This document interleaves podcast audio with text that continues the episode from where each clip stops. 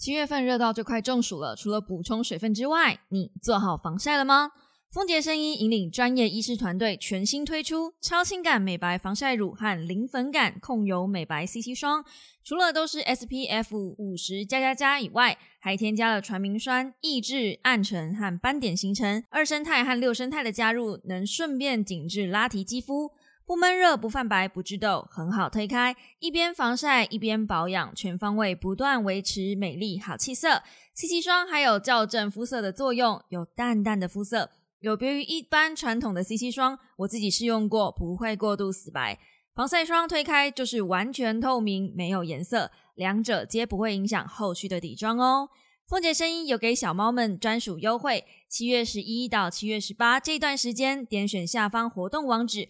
任选一款特价八百七十块，还加赠三包两梦的体验包，三支两千六百一十块，再加赠一支正货，等于买三送一的概念了，完全可以就亲朋好友们买起来了啦！三十梦的大小放包包随时补刚刚好，有兴趣记得看下方的资讯栏哦。我很不会说话，但我很实在，这是一个交换真心的节目。你好，我是 Nick 乌喵，我兄弟。Hello guys，欢迎来到乌米拉备忘录。星期一的一大早，你还好吗？哎，上个星期就是跟大可爱录的那一集，不知道大家感觉怎么样啊？我自己是蛮喜欢那一集的，就是有一种哎，频道突破了，不管是突破了我自己，突破了他，突破了就 everywhere 这样。第一次在我的频道出现了其他人，就呃也不是第一次，就这么这么久啊，我的频道出现其他人，其实是一个我自己就觉得很 special 的经验。我我会希望这件事情。常发生就是呃大可爱激励我，就是让我觉得对我我应该要去多跟人群接触。我不应该这么害怕这件事情，我不应该那么害怕被拒绝。嗯，这是我最近想要就是克服自己的事情。那当然，今天不是要来聊这个。我们一大早我们就聊一个这么严肃的话题不太好。但我其实是真的蛮想知道大家对于这种就是我跟其他人访谈的这种节目的性质，大家喜不喜欢？那可能我之后也会去跟多去跟人家接触。反正现在只要有人来跟我说，Nico，我可以跟你合作拍一支影片吗？然后我就会借机说，哦，那你要不要跟我一起录 Podcast？就是用影片换人家一支音档这样子的感觉，嗯，我在说什么呢？嗯，就就就希望这件事情以后常发生喽。我现在就是慢慢的在搜搜寻我自己的口袋名单，看有什么人可以上我的 podcast。I'm I'm go for it，好不好？我就是不想要一直重复同样的东西，我们总是要有点变化的。那只要是跟人合作的呢，就会有影像。我后来有发现，哎，有些人觉得，哎，怎么会在早上八点上片？哦，那就是因为你没有听我的 podcast。我 podcast 都快要一百多集了，还要人没在听啊？你还好意思说你是我小啊？没有啦，不要请了。哦，对，就是嗯，就是一个陪伴大家早上有一点影片跟声音的日子这样子。今天早上呢，要来跟大家分享什么呢？我今天本来是想要跟大家聊聊《如懿传》，因为本来上个礼拜我就要跟大家聊《如懿传》了。如懿呀，如懿呀，我已经复习了三遍了，你没有听错，三遍，浩浩荡荡八十七集，我可以重复蕊了三遍，正在第四遍。好好看哦！我真的就是看了《如懿》之后，我再回头去看呃《甄嬛》，我没有办法。就是如果《甄嬛》跟《如懿》要我简单粗暴的讲这两部戏的差别在哪里，呃，除了女主角不一样以外，废话。嗯，《甄嬛》给我的感觉比较像是我能反杀，《甄嬛》是在满足大家一个后宫斗剧的那一种。或者是政党派系，或者是满足大家因为日常不能反杀，所以看到戏剧里面的人物反杀成功了的一个爽感。但如果你真的要理解爱情这件事情，你真的要去深深刻刻的体会一个女子如何的讨夫君欢心，然后呃遇到一个相知相守的如意郎君，然后最后这个人在你眼前背叛你，我这样是不是暴雷？不算哦，我跟你说，如意已经很久了。好啦，反正皇帝嘛，本来就不可能只喜欢你一个人，因为。如意，它里面有一句话，它那个“意”字很棒，它是一心一意，只动一次真心，而且这个字还是太后，就是甄嬛赐给如意的。她真的直到最后，其实她到对皇帝死心之前，甚至我觉得对黄金对皇帝死心之后，都仍然爱着皇帝，只是他把自己的所谓的呃道义、仁至义尽，然后走到最后。嗯，就是大家最呃那部戏里面最人我最大家知道的就是那个那四个字嘛，蓝哎蓝鹰旭果是不是？就把这四个字发挥的很淋漓尽致。真的年轻太小太太不懂事的小朋友是没有办法看得懂《如懿》的。当你看不懂《如懿传》的时候，或是你觉得这部戏真是难看至极，怎么这么悲情的时候，那很好，那表示你的人生中过得很幸福。我越来越觉得有一些戏剧是那种在很幸福的家庭里面，你没有办法同理为什么会有那样子的人生。你没有办法站在那样的立场去思考那样的事情。如意她不是不能离婚，当她断发的时候，她就是做了一个现代女性所谓的离婚的动作，真羡慕啊，真是有够轻松的。但反正她的断发的这个行为就是一个离婚的宣誓。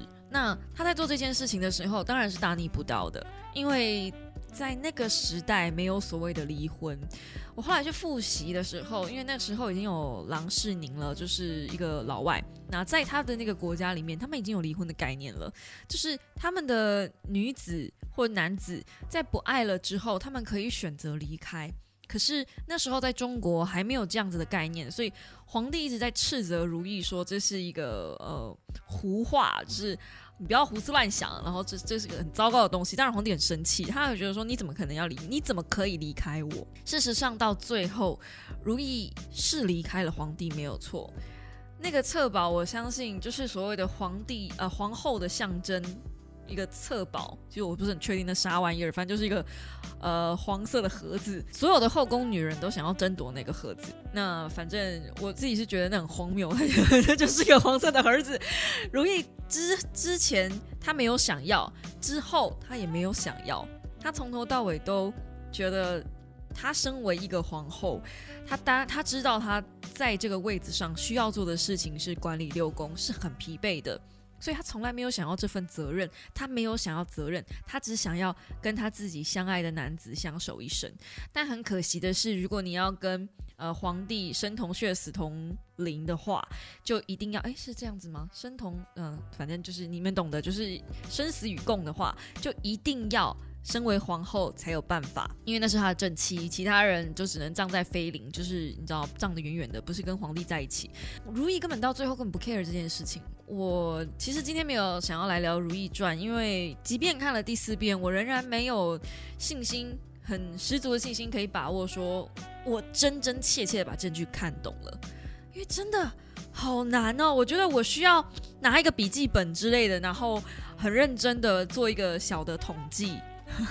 因为我觉得《如懿传》其实它可以分成在府邸，就是在当当他的侧福晋的时候，以以如懿这个人来说，当他侧福晋的时候，还没有真正的皇帝还没登基，然后以及皇帝刚登基，刚成为答应，然后到冷宫时期，我觉得这是一个时期，然后再来是呃，他出了冷宫。那到跟富察皇后在角力的时候，这是一个时期，所以富察皇后呃轰了之后，那接着就是呃如意登基，登基可以用登基吗？如意上了皇后的位子，接着呃成为皇后，然后她断发，断发又是一个时期，断发后又是一个时期，所以我觉得呃这中间是很多的区块的，那要怎么样把这些东西讲得明明切切？真真白白，我可能要分好几集。我认真的，我是很认真的，想要聊《如懿传》，而且我很想要找人聊。所以，呃，如果你听到我的 podcast，然后你也是很喜欢如懿的这个好朋友们，我不晓得有没有朋友在听我的 podcast 啦，我不晓得，因为我真的觉得，呃，单纯就我一个人来聊如懿这件事情太难了，太难了。它只是我一个单方面的思考，而单方面的思考是没有办法。好好的聊如意的，就是就是分时期聊吗？真的太又臭又长，嗯，那分事件聊吗？感觉又太破碎。可是如果就爱情观来聊的话嘛，我觉得又很可惜，就是就是只看到如意的爱情面。当然，这是一部爱情宫斗剧嘛，而且我觉得它宫斗的成分其实很低维。它当然有宫斗，有一些角力的部分，但如果你要看角力，我认真《甄嬛传》比较好看。《甄嬛传》的角力真的是角到一个哇塞嘞这种感觉，因为我能反杀，毕竟是比较刺激的部分。而且甄嬛，我认真说，她是一个心狠手辣的人，她到最后是不择手段的，甚至她可以为了达成目的而杀掉她爱的人。我认真。即便呃，我我我在讲，就是我真的觉得，如果甄嬛再让她活久一点，就是让她在后宫久一点，其实她跟那个令贵妃，就是《如懿传》里面令贵妃，估计八九不离十，可能就没有令贵妃那么王八蛋，但是就是八九不离十，毕竟她也是可以为了活下来而做很多事情的人。可能有人会觉得不喜欢我这样讲，但你们要想哦，如呃《如懿传》刚开始，甄嬛身为太后的甄嬛，她也是。杀了她的，用了一些手段，而且用了一些很残忍的方式，然后用了一些方法，反正就赐毒酒给他前面的那个皇后。那事实上，他其实也不需要这么去针对那个人了，因为他毕竟就已经不是一个太大的敌人了吗？给我的感觉是这样，但他仍然就是要把他逼到一个绝境，因为他知道，你给在后宫，你只要给人家一丝活路，就是你只要动了一点点妇人之仁。很有可能就是斩草除不尽，春风吹又生，所以他不会给他的敌人有任何一丝这样的机会。甄嬛做到这样，所以他才能一步一步走上太后的位置。他认真做到读心这两个字，所以当他看到呃如意在最后给他读心那个纸条的时候，他不明白，他不明白为什么如意会给他这两个字，直到他知道令贵妃做了这么多的事情，因为嗯，毕竟两个皇帝的背景不一样嘛。其实甄嬛到最后有点像是前面的人都杀了差不多了，她才回宫把后面的人除干净。对，所以呃，令贵妃比较像是自己杀出一条血路。我认真觉得他们两个人的手段就是令贵妃比较粗糙了一点，但其实做的事情你要想想，冷静想想，他们虽然是杀的人数不一样而已哦，但是他们都杀人了。这这之中，这之中。就只有如意从头到尾没有要那个位置，如意既不要皇后的位置，也不想要在宫廷里面有一个什么，她只想要跟着他最心爱的人在一起。That's it。所以《如懿传》最后那个甄嬛，身为太后的甄嬛在那边感慨，她就想说，到底是。嗯，他在后宫看尽了这一切，然后用尽了这一切手段，最后得到这个太后的位子的这个我比较自由，还是放下一切，根本不把这一些名利看在眼里的如意比较自由？我我我相信有人喜欢甄嬛的，我是我知道，我也绝对相信是，呃，甄嬛应该是目前市场上的潮流。毕竟谁不喜欢名，谁不喜欢利，谁不喜欢钱呢？你你不说你不喜欢钱，那不就矫情了吗？就要见人最是矫情，对不对？我真的我自己是比较喜欢如意，我觉得能把那一切看得淡泊名利，才会真正看到自己想要的东西。好了，我知道我就是矫情，所以呢，嗯，就这样吧，就是。《甄嬛传》呃，不是《甄嬛》，《如懿传》。再让我想想，我要怎么样开阔一集来讲这件事情，或者是小猫们有意意思的话，也可以来跟我就是提议我一下，或提点我一下，我应该怎么做，或你们想要听我聊哪个部分？因为我真的觉得。让大家还是我开直播跟大家一起聊，哎，我觉得好像也不错，就是有个聊天室，大家互动。我真的觉得这个东西是需要有个互动的，就是一个 podcast 在这边 say say 凉，有太多可以凉的部分了，就是 I can't。我我我我我比较喜欢就是剧的部分，其实我尤其是《如懿传》，我很希望是一个互动的方式，大家来聊。会比较有意思，我觉得。然后，如果你们针对那个扎龙的部分，说不定我们也可以来聊一集。哎，我真的觉得他好渣哦！我天哪！而且你们知道，在历史上哦，说不聊，结果也是浩浩荡荡就聊起来了。说在历史上，其实如懿跟乾隆是感情没有这么好的。乾隆在听到如懿驾崩了的时候，呃，轰了的时候，不是驾崩，我一直没讲驾崩，可能我很想要他驾崩吧。真的，皇后走了，皇帝是一。点点难过的心情都没有，他仍然继续在他的呃，就是游游湖还是玩乐啥的。然后真正的就是如意，他下葬的地方其实就在妃陵寝，他也没有给他一个皇后的位置。那部戏最后扣掉那个乾隆深情的部分，大概就是如意真正的那个地位，就他这在史实上也是完全被抹除掉的一个人物。当武苏瑶这样。好歹人家是你老婆，而且也当到一个还不错的高官位置，哪怕你再怎么不喜欢他，还是有那个地位吧。但反正 anyway，那人家的家务事，而且都已经过这么久了，对不对？说不定他们之间也没有爱，不知道。然后听说这也是野史啊，因为已经无可考证了嘛，他的所有资料都已经被抹掉了。听说如意当初之所以会在历史上、正史上，就是之所以会得到这么糟糕的待遇。最后下葬什么的都都这么糟，是因为他断法的行为真真正正的惹怒了皇帝，皇帝并没有这么样轻易的就原谅他，所以嗯，皇帝在最后并没有给他皇后的礼遇礼葬，听说他最后的葬礼是连一般的小官都不如的，连答应的的那个地位都没有。皇帝为什么会这么生气呢？因为。皇后是真的为了要劝诫他不要这么好色，不要这么一直在那边，就是你知道的拈花惹草啊。然后真的就是他们在杭州游湖的那些东西是真的，皇帝真的有就是换换口味去，你知道，就是去看一下哦一些不该看的声色场所。皇后真的生气，然后真的断发。然后皇帝就也真的生气，对，反正就是就是夫妻吵架。今天我们不是要来聊这个甄嬛，我真的我跟你讲，我大家就是甄嬛啊、如懿啊，这个我觉得真的是可以开一个浩浩荡荡的系列慢慢聊。对，那大家是喜欢我在 podcast 聊，还是呃喜欢我在直播的时候聊，或者我在直播先跟大家聊，然后我把结论挪到 podcast。再看你们呃喜欢我怎么聊吧，因为我觉得这个坑真的好大一个呀，吓死我嘞！好的，那么今天我们要来聊什么呢？不意外的，今天我们要来聊这个礼拜说书我没聊到的部分，叫做《逆思维》这本书。那《逆思维》呢？我看一下，它应该已经上市了。对，七月四号已经上市了，可以在博客来、成品还有一般通路都买得到。只是呃，大家要注意一下的是，如果你在博客来呢，它有自己的封面，然后成品也有自己的封面。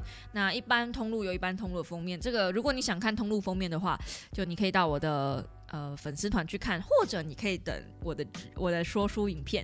这礼拜的说书影片应该是星期二就上了。哦，没得多，在一个混乱邪恶的时间轴底下，我们总算又把说书时间挪回来星期二了。又下，Oh my god！为了把这个时间轴调回来，你们不知道我花了多少力气。但反正 anyway。我们又可以回到礼拜二上片了，耶！不知道这个可以撑多久，但我希望可以维持久一点，耶！好，那因为这个礼拜的说书这本逆思维呢，我已经写了五千九百字，而且我是强制自己停下来的，不然我还可以继续写下去。你们就知道这逆思维其实有多少东西可以讲。它基本上整本书我是可以直接拿起来照着念的。我不会把它放入年度必读，因为我觉得它没有到必读，但是它可以值得读一读。就是它给我的感觉处在那种，我不认为人人需要它，但读过它之后，你的世界会比较美好。类似这种感觉，它其实读起来非常轻松简单，它里面有超多的故事，lots of lots of 故事，它里面基本上都是全部都是用故事组成的，而且它里面一堆图表，我的天儿啊！那因为我拿到的，一开始我拿到的是呃未上市的版本，就是。非正式发行版本，那后来我又拿到三本发行版本嘛。那我自己在翻这个正式版本的时候，我觉得它其实编的还不错，就真的是纸质啊，用的比较偏黄，然后排版上就是中规中矩。那这种排版，如果你是不常看书的人。你可能会有一点却步，因为这种排版，你如果没有把真正的看进去，把文字吸收进去的话，你会觉得说这排版下是不是里面的东西会很硬？但其实不会。呃，我今天这个礼拜的说书呢，我其实就针对第一章节里面的某一些我觉得比较重要的观念，你大家看我那支说书的影片，你就可以把第一章。的大致上的内容看完了，那我现在要分享的其实是第二章的其中一些小故事，因为我觉得这个故事我本来是想要写进去，因为我真的觉得这个故事太有趣，它这这一段故事太重要、太有趣，而且我太喜欢了。这本书基本上叫逆思维，但它其实里面有绝大部分在讲刻板印象。呃，所谓的逆思维就是逆着我们平常的思考逻辑走嘛。那平常我们的思考逻辑是什么呢？就是可能我们会理所当然的认为某些事情就是要这样，比如说一加一本来就是等于二，太阳本来就是从东边升起，这种理所当然的事情。但我不是说这这些事情你应该要违背，而是你应该停下来想一想，太阳真的永远都从东方升起吗？或者一加一真的永远都等于二吗？有没有可能有例外的行为呢？在数学上，一加一等于二是成立的。但是如果今天不是数学呢？对，就是就是，如果今天发生的不是数学题，我们今天如果发生的是一件别的事情，我不知道，可能一男女一女在一起，理论上加一加一就会等于三。听得懂听得懂啊，听不懂就算了啊。好，这样那。呃，接着就是对我们，所以我们要打破的就是打破印象。我其实在我以前的频道里面，我有出一个系列是打破印象的影片，那个系列真的是我好我自己真的很喜欢。但说真的，那个系列之所以停下来，就是因为我不想再继续让人家认为我是那个演出来的那个绿茶婊。就那个系列里面，很多的时候我都是扮演有刻板印象的人。对，然后我发现很多小朋友其实是没有办法辨别出哦，那个是我在演出，就我必须要演出一个有刻板印象的那个角色，然后让我的其他的 YouTuber 好朋友来发表他们自己的意见，然后他们的打破印象的内容，就是他们来打破这个有打破有刻板印象的人，我必须要演出这样的人嘛，所以就变成在我的频道里面，很多人都觉得说，哎，那 n i c o 就是这样子的人啊，我没有想到 n i c o 是这样子认为的，哎。就并不是，我不是这个人，我那时候做到一半呢，我就觉得，哎，有点心累，怎么会是这样子的嘞？这这怎么跟我想的不太一样？嗯，该骂死哟！对我我我怎么会找创了一个系列来让自己的形象变差呢？所以，呃，我最后就没有继续再做这个系列了。但我事实上觉得，确实是刻板印象是要被破除的。很多时候，其实世界没有像我们想象的这么的理所当然。这个世界，如果说有什么刻板印象最应该要被破除的话，我觉得我自己觉得，身为一个处女座，我真心讨厌大家对于处女座的刻板印象。难道没有任何处女座要跳出来讲话吗？你知道，我连听那个好味小姐他们的 podcast，我都可以听到一个家有一个处女座就已经够了这种言论，说。到底处女座招谁惹谁？我们到底，我只是九月出生，我有需要这样子一直被人家就是戏弄吗？通常都是这样子。呃，我对我的自己的作品有很多的要求，我对我自己的生活有很多的，就是一些美感，然后他们就会问你说你是什么星座的？处女座？哦，难怪，难怪个屁呀！不是啊？难道今天如果我是身为我不知道？其他什么星座的话，我对我自己的作品就没有要求了吗？我就可以为所欲为了吗？我就可以摆烂了吗？不是吧？处女座到底做错了什么？为什么处女座需要这样子？然后还说什么？呃，处女座就是爱干净，所以所以怎样？其他十一个星座是很不爱干净，是不是？Guess what？我老公水瓶座的，他比我还有洁癖耶。我是那种可以就是垃圾满出来了再倒的人，他是那种有一点点垃圾就要倒的人哎。你知道，就是为了怕过瘾，但其实我一点都就是，我想说果蝇在厨房，我人在房间，果蝇跟我就差距有点距离，I don't fucking care，就就这样。我是处女座，但我也不觉得我自己爱干净啊，就就就啊，讲到这个我就气。好，那反正呢，其实我在书里面有看到一段话。我今天大部分会大部分会念书里面的少部分章节给大家，因为就让你们自己去想一想，就是这种刻板印象。来自于星座的，来自于肤色的一些刻板印象，其实真的是我们人类最需要去破除的一个东西。不过我在这边要先做一个小小的消毒。我知道有一些小女生是非常非常非常相信星座的，甚至有些小男生也是，就是非常非常相信星座的，以以此为戒，以此为锚，因为这是一个你们的就是类似宗教呃 believe it 的一个概念。这样，我不是要去挑战这些事情，OK？我只是说。我不希望大家太去归类它。有些相信星座的人会说，这就是统计学。大部分这个星座的人都是这样。我知道，我知道，我知道，就是所有相信星座的人，大概都会有一个这样子的概念。但是，你有认识大部分的这个星座的所有人吗？还是你就只是认识你周周边的人，然后这一票人是这个星座的，大部分都是这样。你认识的人有超过一百个吗？比如说你认识了超过一百个处女座，然后这一百个处女座都很爱干净，就是我觉得这才有一点呃评量价值吧。而且认真说，其实就是一百个人而已。如果你真的要的话，大部分的科学数据都是做到一百以上，甚至一千人。所以那种我每次看到说哦，我身边的这些处女座们都怎样怎样，我身边这些双鱼座都怎样怎样，我心里面想说，你认识的处女座了不起就二十个吧，那已经很了不起了。只是刚好他们都这样，而且他们有都这样嘛？因为都是一个很严重的字，我现在已经不太喜欢用都了。你跟人家讲话沟通，尤其是吵架的时候，如果你用都这个字的时候，很容易吵起来，很容易恼火。比如说，吼，我每次跟你讲话的时候，你都没有放在心上，有没有？每次都。Oh my god！就是马上吵起来，真的就是会否定很多人平常的一些其他的努力。你有看见，但你选择忽视，因为这个当下你是想要吵赢他。OK，这是另外一个话题了。我们今天要来聊星座这件事。好，我稍微念一下哈。最近我碰巧有机会激发一些反事实思考。一位创新企业创办人邀请我出席一场全员会议，在如何更了解他人及自我性格的方面分享我的看法。在我们虚拟炉边谈话的期间，他提到自己是星座迷，呃，公司里面有很多人也是。我疑惑自己是否能让其中人一一些明白，他们只是依据某人刚好出生的月份而对对方怀有不正确的刻板印象。以下是摘录的过程。你知道我们没有任何证据显示星座影响性格，对吧？这真是摩羯座会讲的话。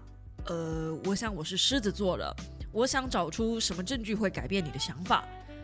我和另一半和我交往以来就一直试图这么做，他已经放弃了，没有任何事能说服我改变想法。哦，那么你就不是以科学家的思考方式，这对你来说是宗教吧？嗯，是吧？嗯，有一点。要是你在中国出生而不是美国呢？最近出现一些证据显示，在中国，假如你是处女座，无论在求职或约会方面，都比较容易受到歧视。那些可怜的处女座被刻板的归类为难相处又坏脾气。然后这边有原著作显示说，心理学家最近研究过这方面，发现星座的五段名称会引发刻板印象及歧视。处女座被翻译成中文是处女，就是意思会让人家想到老处女的歧视字眼，例如严厉啦、怕细菌啦、难以取悦啦以及挑剔。在西方也是，亚当，同样的歧视发生在天蝎座身上。虽然创办人一开始抗拒了我的论述，但是考虑到他假如住在中国可能会被抱持着不同的刻板印象之后，他看出了一个熟悉的模式。他把一群人误当成他们刚好来到这世界上的那一天，太阳及月亮的方位造成的结果。创办人领悟到根据星座造成的歧视有多么的不公平，最后挺身而出，协助我建立了我的论点。当我们结束对话时，我提议在性格科学方面进行后续的讨论。公司里有超过四分之一的人登记。后来，其中有一位参与者写道：“从这场谈话中得到最大的收获是反学习事情，以避免无知的重要性。在领悟自己的刻板印象有多武断之后，大家现在更敞开心胸去重新思考自己的观点。”好，我刚刚用了两个声音，只是为了要分别区分，就是呃作者跟创办人。的两个角色，好，不是因为有男女区分，只是因为我压低声音跟提高声音，这个没有性别的刻板印象，我只是要区分两个声音而已，哈。先跟大家讲一下，其实我已经没有什么好多说的了，因为它里面的文字就是这么的直白。我当然知道星座其实是类似一个宗教的概念。我觉得如果你要看，比如说星座运势，我其实这也就会看星座运势啊。就我也会看说处女座这个礼拜，或是呃什么样运势，比如说财运特好啥的。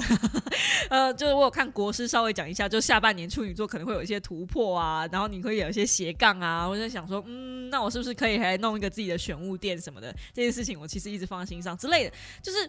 这种事情我会去看，但我不会说，因为我是处女座，所以呃我就爱干净，或是或是对方是双鱼座，所以他一定就是优柔寡断，或者是呃水瓶座哦难搞啊，水瓶座是真的蛮难搞的，但 但你们懂我的意思吗？就是我觉得星座就跟生肖或者是那个叫什么啊，就就是就是就是它比较像是一个定位点。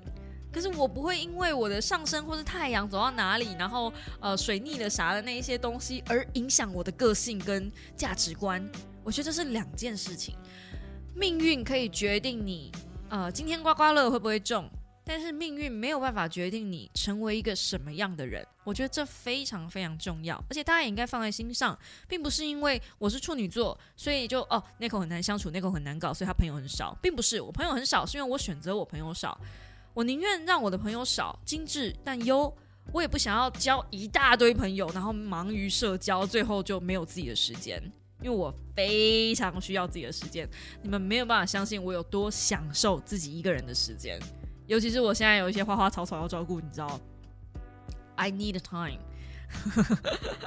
OK，所以呃，第一个就是破除的刻板印象是这个。我真正想要分享的其实是。一名黑人乐手如何对象对抗白人至上的主义者？这边这个故事有点长，但是容许我就是慢慢的把它念完。好，有一天，达洛开车载着某个三 K 党地方分会的首领，对方的正式头衔为高尊独眼人，我不知道那什么意思，但反正过了没多久，独眼人说出他对黑人的刻板印象，他们是低等人种。他说，他们拥有比较小的脑袋，所以不够聪明，还有暴力倾向的基因。当达洛指出他自己就是黑人，但是从来没有枪击过任何人或是偷车，独眼人告诉他，他的犯罪基因肯定潜伏着，只是还没显露而已。达洛决定以其人之道还治其人之身，他挑战这个独眼人，要他说出三名黑人连环杀手的姓名。结果这个独眼人一个都说不出来。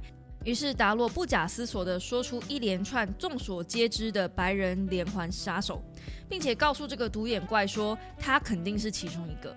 当独眼人抗议他从来没有杀害过任何人，达洛拿他自己的论述来攻击他，并且说他的连环杀人凶手基因想必肯定是潜伏着。嗯，这很蠢。慌张的独眼人回答：“嗯，你看吧。”达洛称赞说：“你说的对。”我说关于你的话很蠢，但是不比于你说我的那些话还要蠢。独眼人变得非常安静，改变了话题。几个月后，他告诉达洛，他还在思考那番对话。达洛种下了一个怀疑的种子，让他对自己的信念感到好奇。最后，独眼人离开三 K 党，把他的帽子、跟斗篷、跟长袍送给了达洛。达洛从小就成为种族歧视的目标，拥有一辈子的合理理由去仇恨白人。他依然愿意带着开放的态度接近白人至上主义者，给他们机会去重新思考自己的观点，去挑战白人至上主义者，并且让他自己陷入险境。这原本不应该是达洛的责任。在一个理想的世界里，独眼人会自己挑起这份责任，教育他的同才。一些其他的前三 K 党。成员挺身而出，个别或与达洛一起合作，成为受压迫者代言，然后改革最初制造压迫的结构。当我们朝系统化的改变努力，达洛力劝我们不要忽略对话的力量。当我们因人类的刻板印象或偏见选择不要和他们互动，我们放弃了开启他们思维的机会。我们活在太空的时代年代里，然而还是有很多人以石器时代的思维在思考。达洛思索着说：“我们的意识形态需要追上我们的科技。”他估计他协助过超过两百名的白人至上主义者重新思考并教育他们的信念，而且离开三 K 党和其他新纳粹团体。他们有许多人继续教育着他们的朋友及家人。达洛随即指出，他并未直接的劝退这些人改变他们的想法。我没有改变任何人的信念，他说。我给了他们理由去思考人生的方向，他们去思考这件事情，然后心想：我需要一条更好的道路，这么做就对了。达洛不是靠着宣扬或是控诉来做出这件事。当他和白人至上主义者展开对话时，许多人最初对他深思熟虑都大感惊讶。然后当他们开始把他视为独立的个体，与他相处久了之后，他们经常在共同的兴趣上，呃，话题，比如说。音乐找出共同的认知，随之时间过去，他会帮助他们看清，他们加入的这些仇恨团体，为的不是他们自己的原因，那是好几个世代以前的家族传统，或是有人告诉他们说，诶，他们的工作被黑人抢走了。当他们领悟到自己对其他团体的真正认识有多么的少，这些刻板印象有多么的肤浅的时候，他们就会开始重新思考。深入了解达洛之后，大巫师不只是离开三 K 党，他还关闭了地方的许多分会。多年后，他请达洛当他女儿的教父。那为什么我会分享这个故事呢？其实他这个故事并不单纯只是要分享呃打破印象这件事情而已，他还有很多关于沟通学的东西。比如说，如果你想要跟一个人呃讨论他的价值观，你不应该是用直接挑战他价值观的方式跟他讨论，因为他一定会为了捍卫他自己而跟你吵起来，这是势必而然的事情。那你们的沟通一定不会有很好的沟通。但是如果说你能让他用思考的方式，诶，这么做真的对吗？嗯，让他去抛出一个问题，让他回答，因为他回答的时候，他必然一定会思考吧？我想，除非他完全不思考，那就另外一件事情了。好，然后还有一个小故事是：假如你是霍格华兹的学生，而你担心你的叔叔是伏地魔的支持者，OK？那所以呢，他现在在讲的这个东这个东西，就是跟前面我讲的那种。对谈方式，它这个叫做动机式误谈。如果你今天是想要改变一个上位者，明显改变一个上位者，那个人就是对他明显是做错了，那你要你又不能直接告诉他说，哎，你错了，这样可能会吵起来。那你也许可以用这样子的方式跟他谈。好，假设你是霍格华兹的学生，而你担心你的叔叔是伏地魔的支持者，那么你们的对话可能会是这样。我想进一步了解你对那个不能说出名字的人的看法。这个嘛，他是现存最强大的巫师，还有他的追随者答应给我一个厉害的头衔。有意思，你有任何不喜欢他的地方吗？唉，我是不太喜欢那些杀人事件啦。这个嘛，没有谁是完美的嘛，是不错，不过杀人真的是不太好。听起来你对伏地魔有一些疑虑，是什么原因阻止你背弃他呢？我怕他可能会对我不利哦，这种害怕很合理，我能感同身受。我很好奇，是否有哪些原则对你来说万分重要，以至于你愿意冒这个险呢？好，然后他说，这种谈话方式其实是用一个谦逊又好奇的态度来展开，所以这个这个谈话的技巧其实有三个非常重要的关键。第一是提出开放式的问句，然后呢，你的反应只能是倾听。接着呢，是确认对方改变的欲望及能力。好，听起来可能有点抽象。首先，当我们提出说你有任何不喜欢他的地方吗？就是关于伏地魔，你有任何不喜欢他的地方吗？这个时候其实是这个问题是没有任何的攻击性的，你只是单纯纯粹的在问他他的意见，并不会因为这个问题而被冒犯的感觉。那你的反应呢？就是你对于这个问题得到的反应是倾听。你有任何不喜欢他的地方吗？呃，你你不会对这个问题的任何答案造成任何的 feedback，就是没有任何攻击性，你就只能听。听完之后，你要确认对方有没有想要改变，以及他有多少改变的能力。如果他今天没有，他今天就是狂热分子，那就算了，你也可以停止这个话题。因为如果今天对方就是死磕要跟伏地魔。杠上了，这样对不对？就是他就是这辈子跟着伏地魔了，哪怕伏地魔就是化成灰烬，他也要跟着他一起去往生的话，那你对这种人其实真的也没有什么好聊的，不是吗？你就只是浪费时间而已，就就放生吧。我们还有很多事情可以去做，人生还有很多很重要的事情，没必要跟这些人死磕。但如果对方是有一丝丝疑虑的，比如说他的。叔叔说：“我不太喜欢那些杀人的事件，就那些有点嗯难热。那你看，其实他其实还是有一些地方可以攻克的。就我们还是可以，哎，他是不喜欢那些杀人的事件。那你可能可以顺水推舟，同意他说这件事情。就哎，对，那个是好像不太好，但是没有谁是完美的嘛，是不是？你其实回答说没有谁是完美的这件事情，反而是觉得说哦，替伏地魔讲话那种感觉就。”嗯，他虽然不太好，不过好像也没什么不好。那在这样子的状态下，你这个问题其实这个回答其实是给对方有那种，哎，你跟我站在同一边，我们现在是可以聊这件事情的一个认同感的感觉，这时候才有可能诱导对方讲出心里话。呃，他前面其实有讲一个是打疫苗的故事，不是那个疫苗，不是我们最近很很。你知道，最近我知道有些人不太喜欢打疫苗，但这个书里面其实有讲到，有一些新生儿是不想打疫苗的，因为这个新生儿有可能就是会打了疫苗之后，反而让这些新生儿有一些过敏反应或啥的，所以妈妈不想打疫苗。那他讲的呢，其实牛痘疫苗应该是吧，如果没有记错的话，对。但反正，呃，这种这种。本来那个就是医护人员都会一直游说他说：“哎，这个就是水痘，就是要打，那个宝宝会好啊啥的。”但是这些妈妈其实就宁愿不打，她宁愿宝宝得了病，然后再来急救，急救不治，那反正那是医生的错。可是如果今天她选择了打疫苗了，那责任就在她身上。所以她的重点不是就是宝宝打疫苗对宝宝比较健康，有一些妈妈的重点可能是在我不想要做出一个重大决定，害我的宝宝。可能原本可以活下去，但最后活不下去。他不想冒这个风险，所以有的时候，呃，在医院里面，他们反而会有一个，就是一个职位是专门在说服他说，专门在说服这个妈妈说，哎，那我们就来打疫苗吧。那事实上还真的有这个位置，而且。在那个医院，在故事里面，就是这本书里面，他有讲到说，这个职位确实是有提升百分之六十 percent 的妈妈。后面听完这个就是劝导人员讲话之后呢，他们是愿意帮自己的宝宝打疫苗的。原本是完全不愿意，然后来到哦，就是有六十 percent 甚至到八十 percent 的人是愿意的。那数据我看了有点忘记，但反正就是嗯，有提升他们的意愿。这个意愿其实最重要的关键就是他必须要富同理心。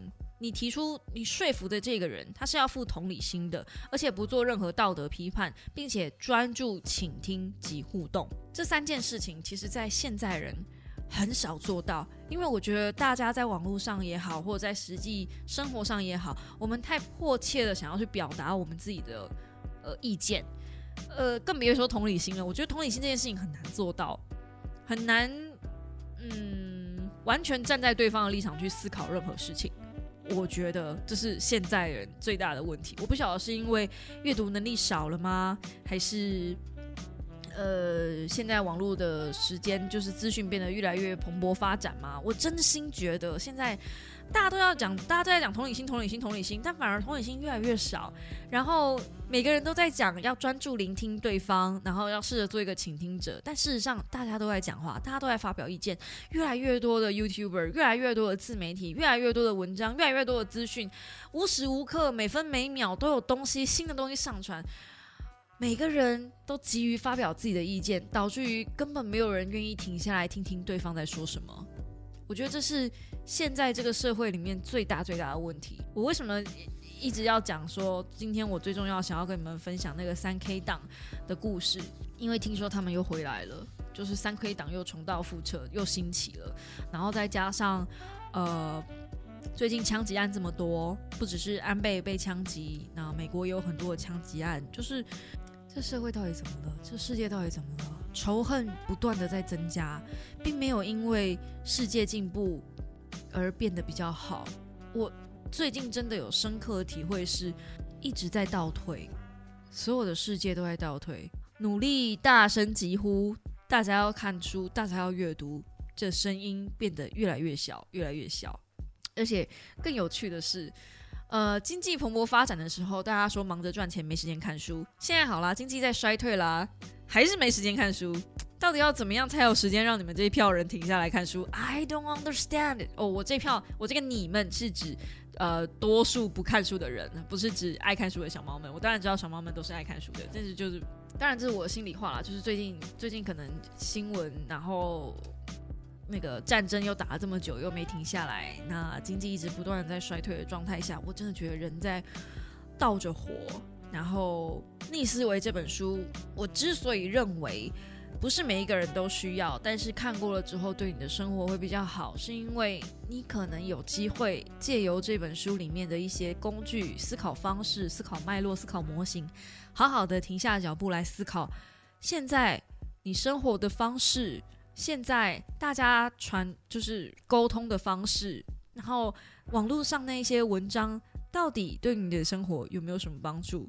到底你的生活是不是真的就是如同温水煮青蛙的故事寓言一样？我在说书里面有提到温水煮青蛙的故事。大家都知道温水煮青蛙吧？呃，当你把青蛙放到一锅水里面缓缓加热，青蛙就会死掉。但是如果你把它丢到热水里面，它就会跳出来。那在逆思维里面，这个这个故事非常非常经典，就是如果你真的去买了一只青蛙，而且真的准备一锅滚烫的热水，然后你真的把这只青蛙很用力丢到那个热水里面的话，其实青蛙有机会在第一时间被热水烫死，很正常的吧？拜托，那是一百度的水，连你都会烫伤了，不要闹了。但是呢，如果你是放在一般常温水里面，让青蛙在里面游，然后你缓缓加热，它加热到一定的时机点之后，青蛙就会跳走，因为它会受不了，它会跳出来，这是生物本能。温水煮青蛙这个预言仍然持续着这么这么久了，没有人去怀疑过青蛙是有智商的。没有人怀疑过这件事情，青蛙会好好的在锅子里，就是不会跳出来。他妈，青蛙是智障是不是？青蛙表示：“哎，被误会了这么多个世纪，也该是时候还我一个清白了吧？”我不知道，我觉得在现在这个时代里面推这一种书，其实这个时代很多人需要这本书。它确实是可以改变这个时代一些氛围、一些思考方式的书，但我不确定有没有那么多人有那个耐心把这本书看完。不是，不是这本书不好看，这本书就像我刚刚念的一样，里面充满了各种各式各样的故事。你就像床边故事那样子，要好好看个一两篇，你就睡觉没有关系。但是它有没有办法在你的人生中，在你的生命中留下一点什么，这要看你自己的造化。诶，这不是每本书都这样吗？但这本书非常深刻，有这个感觉，我真的觉得，因为它挑战的东西是一直以来我们的思考方式，一直以来大家告诉你都这样做，一直以来每一个人都这样做，甚至是有一点点社会道德伦理规范的味道在里面。你不要用呃讨好的方式去去思考，去。去去运作，去运作你的人生。你要用科学家的方式，不断去质疑身边跟每一个人跟你讲的话，然后你就会变成一个讨人厌的家伙。我真的觉得，如果按照这个这本书里面上面那样写哦，就是你真的去那样子思考的话，你会变成一个很聪明的讨人厌的讨厌鬼，很聪明的讨厌鬼，真的。但是对于你自己来说，你确实是比较不容易被骗。不容易上当，不容易陷入一些很明显的圈套里，至少我是这么想的啦。所以啊，这本书我真的是很想推荐大家看，但我也真的很希望大家能够好好吸收再看。因为如果你没有好好吸收，你没有吸收的能力的话，那你就呃看我的说书，听我 podcast 听一听就好了。那我觉得可能还能捡到一点东西，因为毕竟我已经转译过了，就是比较 easy。去吸收，但如果你是真的是自己进去看，然后你没有好好的把它吸收，没有好好的停下来想一想，这本书真的是看一下要停一下想一下的那一种。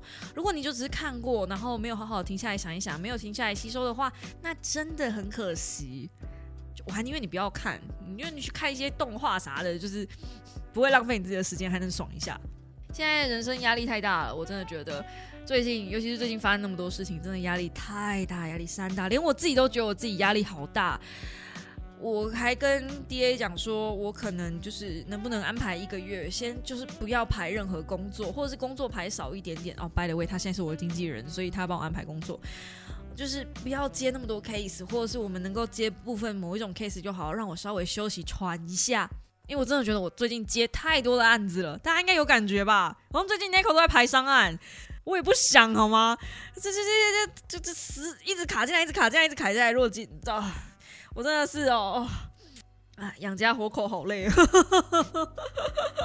对，但是就就最近压力真的很大，然后再看这种书，我也很怕带给大家太多的压力，因为它毕竟揭露的是一个。思考逻辑的谬误，连我自己都很常常这样犯了这样的谬误。我看这本书的时候，我其实最常停下来问我自己的一句话就是：我有没有犯了书上说的那个错误？我是不是一直在传递什么讯息给大家，而我没有停下来听听小猫们想讲什么？我有时候都会想，我是不是也没有做到书里面说的那些东西？我是不是没有那个资格在这边？就是对，就是我时常在思考反省这件事。如果我没有做这件事，如果我没有这么做的话，我觉得我没有资格在这里分享那么多好东西给大家。这句话又额外的说了。那我分享的是不是好东西呢？我分享的是不是你们需要的东西呢？你们多数人需要的东西，我能不能带给你们这么多，就是多数人需要的东西呢？这个好哲学啊！如果我一个人能够满足上千个人的需求的话，哇哦，我比乾隆还猛啊！是不是？哎呀，乾隆算什么？他的后宫不过就几十人，顶多几百人。哎呀，老娘的后宫可是几千几万人 呢！好啦好啦，这就是就是干话而已。那嗯，这个礼拜就是分享这本好书给大家，我自己的私心觉得，你可以去书局里面找这本书来看看。那因为还有三个封面嘛，所以你可以去数据看看哪个封面比较喜欢，然后翻翻看，也许你会翻到一个好故事。它真的是一张一张故事，诶，就像我刚刚那样子，你就念的短短一点点而已。我觉得它最棒的特色就是，像我刚刚念的那个 KK 档嘛，它其实前面有一个前情提要的小故事，然后讲中间的一些。概念之后，诶，突然后面就把这个故事补完了，所以他会一直有一种上文接下文，上文接下文，上文接下文。你会在前面被埋了一个伏笔，然后后面突然接，哦呦，原来刚刚前面是讲这个，我刚刚前面有看到这一段，原来后面的后续在这里呀，这种感觉。如果你是很喜欢那种，呃，喜欢上集有下集的那种人的话，哦，这本书会充分满足你上集接下集的感觉，然后睡前看非常非常适合，短短一小篇这样，然后能够激发你很多的想法。哎，这样会不会睡不着？好啦，反正就对大家自己斟酌，或上厕所的时候看也蛮适合的。就是短短一一个小篇章，这样每个都是短短一个小篇章，短一个小篇章，然后凑成一个小章节，这样我自己非常非常非常非常非常喜欢这本书，非常喜欢。好啦，那喜欢我的 podcast 的话，请用订阅代替掌声。我已经放弃我这个 podcast，每次都说错片尾了，随便啦。那我的 podcast 呢，在 Apple Podcast、Spotify 上、KKBox、Google Podcast 都有。那 Google Podcast 呢，会更新的比较慢，因为那是 Google Podcast 他们自己系统的问题。我每次都是上传，然后统一更新，但是 Google 永远都不更新。难得，难得。为什么 Google 永远都不更新？我都是一起更，我也不知道怎么让它更新。好了，就这样。那总之就是对，如果喜欢我的 Podcast 的话，请用五星留言，或是在下方留言区。我其实每个留言都愿意看，其实也只有 Apple Podcast 能留言。唉，Spotify 还是可以就是评分，但是还是没有留言系统。所以，如果你想要让我第一时间看到你的留言呢，嗯，打个五星，然后留言，我就会看到。或者你想要我跟你有一个互动，你想要讨论这个礼拜的 podcast 的话呢，也可以到 DC 群去找我，或者是 IG 私讯我，我每一则留言真的都会看。OK，好啦，我们就下礼拜一同一时间五秒的备忘录再见喽，大家早安，拜拜呀。